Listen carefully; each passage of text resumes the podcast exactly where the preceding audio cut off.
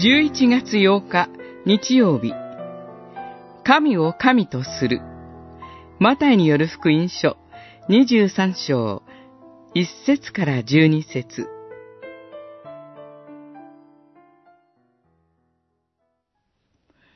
地上のものを父と呼んではならない。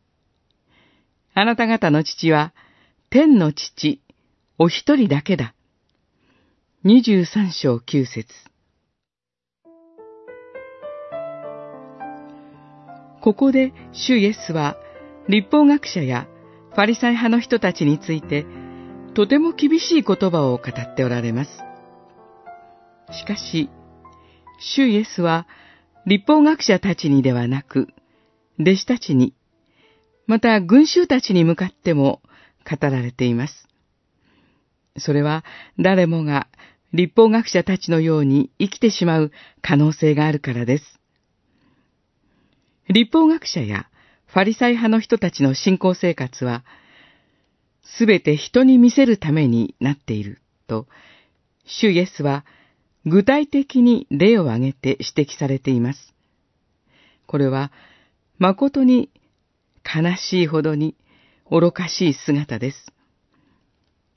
しかし、このような姿は私たちにとって決して人事ではありません。立法学者たちも信仰生活は神の見前に生きる生活であって、人の前で生きる生活ではないことはよくわかっていたはずです。しかし、それにもかかわらず、こんな生き方になってしまうのです。この悲惨をどうしたらよいのでしょうか。ただ主イエスを通して父なる神と出会うほかはありません。主イエス・キリストは私たちと神との関係を新しくするために来られたお方です。